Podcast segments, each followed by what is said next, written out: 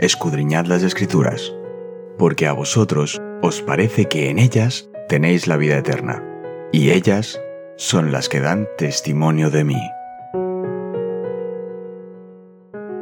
Es momento de nuestro encuentro con Cristo.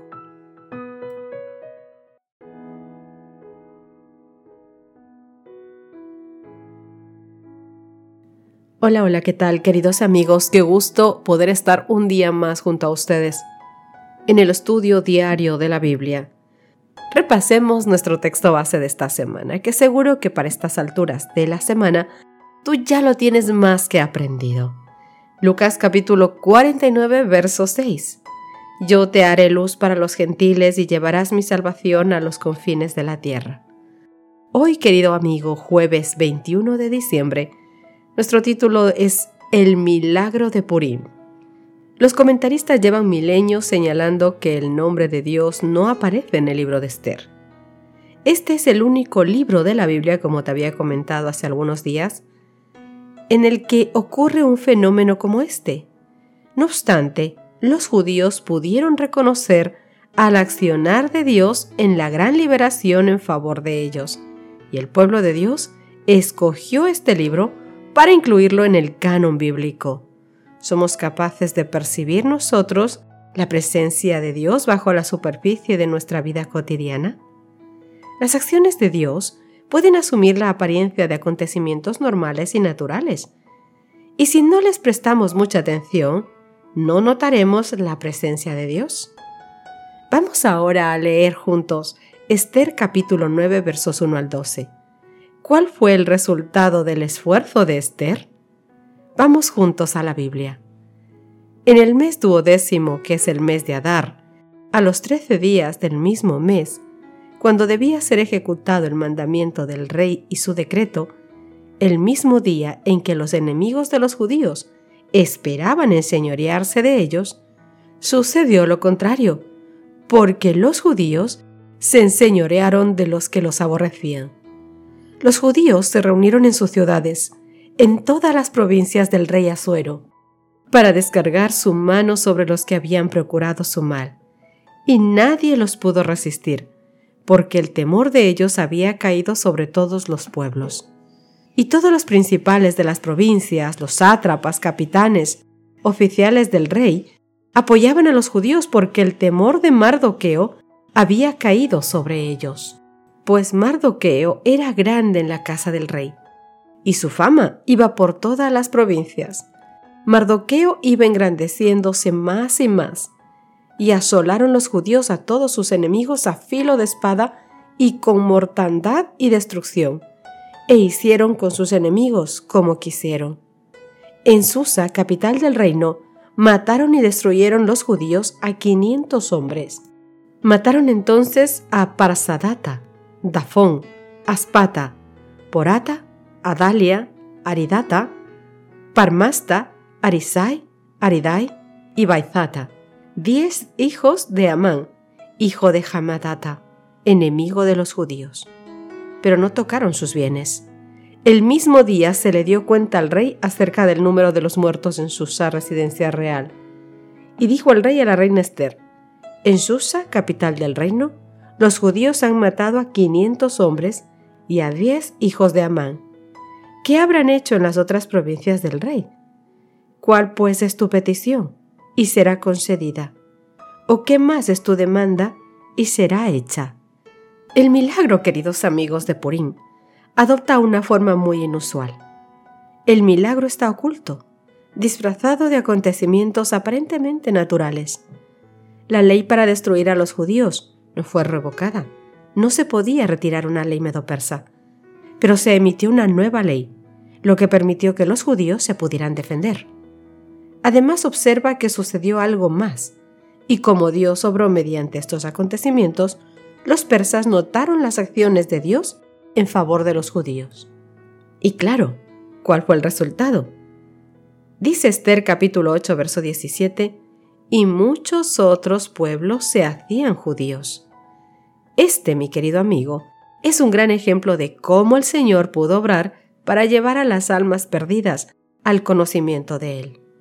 los dirigentes del pueblo judío reconocieron la obra de Dios cuando los judíos salieron victoriosos en su defensa, declarando una fecha anual llamada Purim, en conmemoración y celebración de esta victoria. Continúa siendo hoy una tradición dedicada esos días festivos a dar gracias a Dios para recordar su liberación. Como es jueves, y ya sabes que hay dos desafíos, el primero de ellos es que ores para que Dios te dé el valor de compartir algo que Él ha hecho por ti con una de las personas de tu lista de oración esta semana. Y luego tienes un desafío más avanzado, un pasito más allá. Comienza un diario pequeño o grande de cosas especiales que Dios hace por ti. Revísalo y ora para que Dios traiga estas cosas a tu mente en el momento justo para que puedas compartirlas con alguien. Sabes, déjame añadirte una cosa. Con respecto a lo que pasó en aquel momento, ¿sabes? que en el día señalado para su destrucción los judíos se juntaron en todas sus ciudades, en todas las provincias del rey Asuero para meter mano sobre los que habían procurado su mal. Y nadie se puso delante de ellos. ¿Por qué? Porque el temor de ellos había caído sobre todos los pueblos. Ángeles excelsos en fortaleza habían sido enviados por Dios para proteger a su pueblo, mientras éste se aprestaba en defensa de su vida.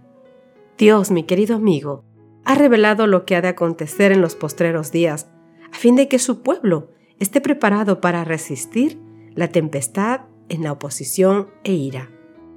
Aquellos a quienes se les ha anunciado los sucesos que les esperan, no han de permanecer sentados en tranquila expectación de la tormenta venidera, consolándose con el pensamiento de que el Señor protegerá a sus fieles en el día de la tribulación. Hemos de ser parte activa Hemos de ser como hombres que aguardan a su Señor, no en ociosa expectativa, sino trabajando fervientemente, con fe inquebrantable. Querido, no es ahora el momento de permitir que nuestras mentes se enfrasquen en cosas de menor importancia. Mientras los hombres están durmiendo, Satanás arregla activamente los asuntos de tal manera que el pueblo de Dios no obtenga misericordia ni justicia. Dios obró y siempre obrará en favor de su pueblo en su más extrema necesidad. Cuando parecía haber menos esperanza de que pudiese evitar la ruina, los designios de los impíos de los enemigos de la Iglesia están sujetos a su poder y su providencia, y es capaz de dominar sobre ellos. El pueblo puede obrar sobre los corazones de los estadistas.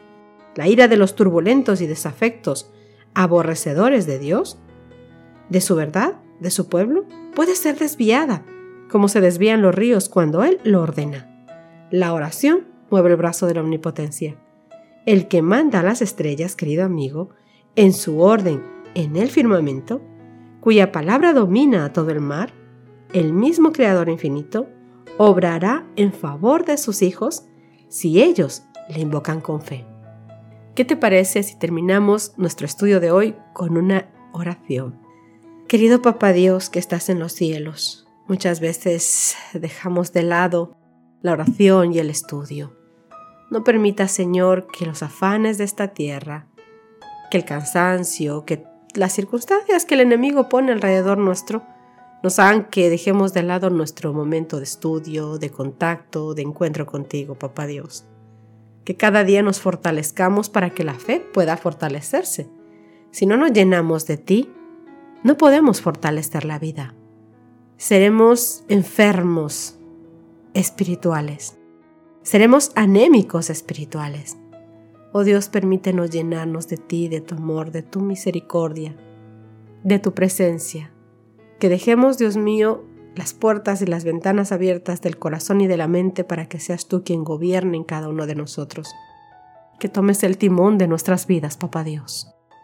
Te rogamos esto junto con el perdón de los pecados, Dios mío, que no lo merecemos, pero te lo rogamos porque de ti dependemos, Papito Dios.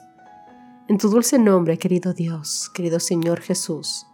Amén y amén. Mi querido amigo, Dios te bendiga, Dios te guarde. Nos encontramos mañana para hacer un pequeño resumen de lo que fue nuestro estudio de esta semana. Dios te bendiga. Gracias por acompañarnos. Te recordamos que nos encontramos en redes sociales. Estamos en Facebook Twitter e Instagram como Ministerio Evangelike. También puedes visitar nuestro sitio web www.evangelike.com.